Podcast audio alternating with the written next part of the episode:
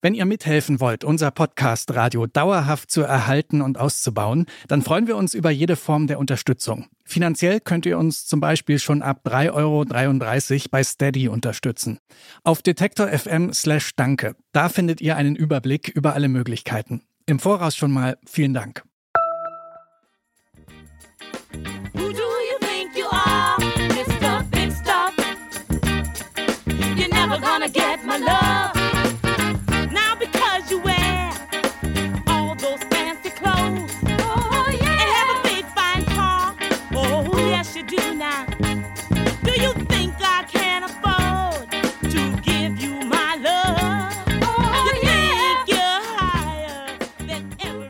Nur weil du fancy Klamotten trägst und ein großes Auto fährst, denkst du doch nicht wirklich, dass ich dir mein Herz schenke. Wer denkst du eigentlich, wer du bist?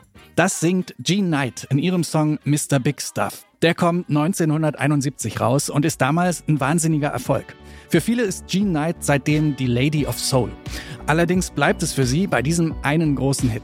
Vergangene Woche ist Jean Knight gestorben. Wie Mr. Big Stuff entsteht, das hört ihr jetzt. Wird ein souliger Popfilter heute am Donnerstag, den 30. November. Ich bin Gregor Schenk. Hi.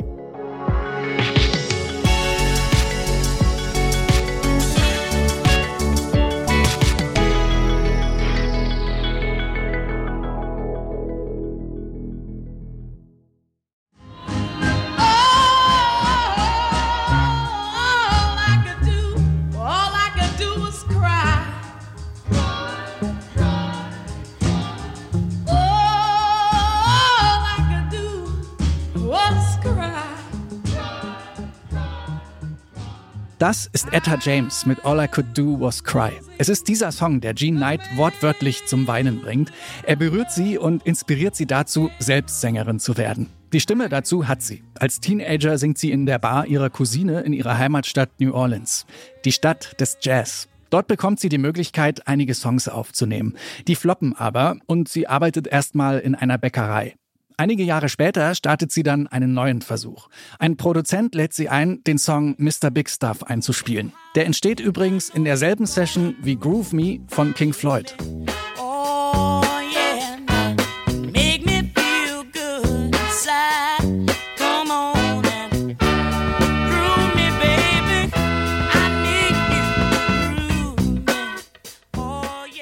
Zwei super erfolgreiche Soul-Tracks in einer Aufnahmesession, das muss man auch erstmal schaffen.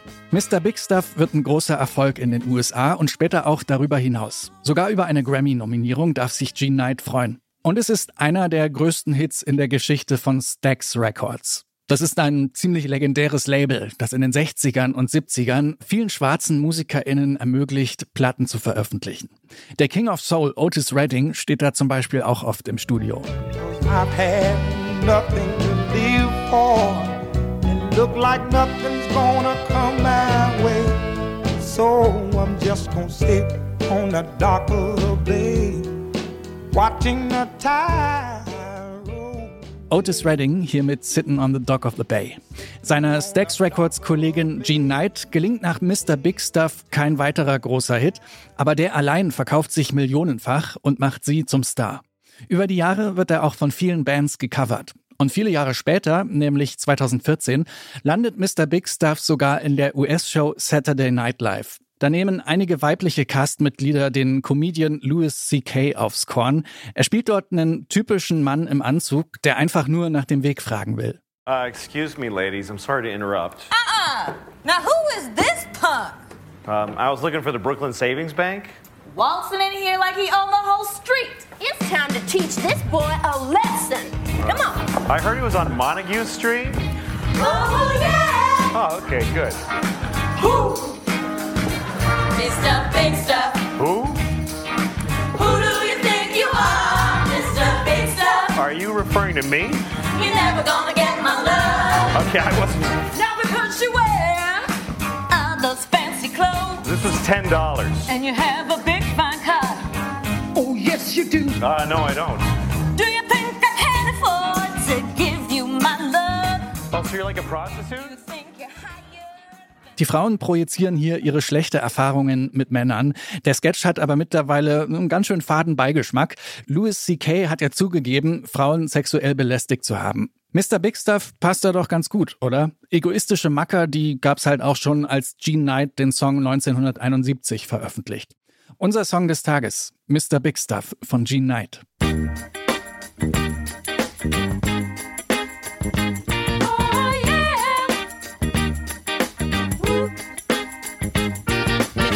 Stuff.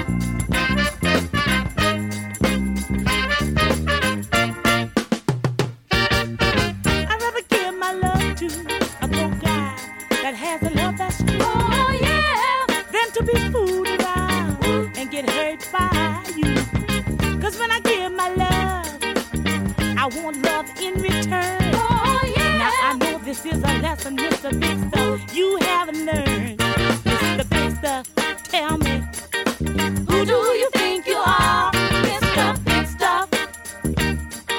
You're never gonna get my love, Mr. Big Stuff. You're never gonna break my heart, Mr. Big Stuff. You're never gonna who do you think you are, Mr. Big Stuff?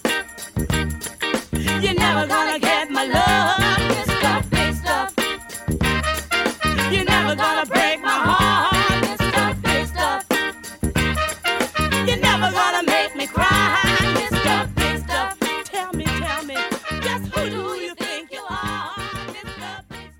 Das ist Mr. Big Stuff von der Lady of Soul, Jean Knight. Sie ist vergangene Woche gestorben. 80 Jahre alt ist sie geworden. Im Nachruf ihrer Familie steht, sie habe neben Touren und Songs aufnehmen auch gerne kreolisches Essen für ihre Friends und Family gekocht. Und sie sei Fan des Mardi Gras gewesen. So wird der Faschingsdienstagsumzug in New Orleans genannt. Der wird dort ganz besonders leidenschaftlich gefeiert. Bestimmt wird dort auch zu Mr. Big Stuff getanzt. Das war der Popfilter für heute. Lasst doch gerne eine gute Bewertung in eurer Podcast-App da und erzählt euren musikbegeisterten Freundinnen und Freunden von uns. Für diese Folge verantwortlich waren Marie Jainter, Stanley Baldauf und ich, Gregor Schenk. Bis morgen.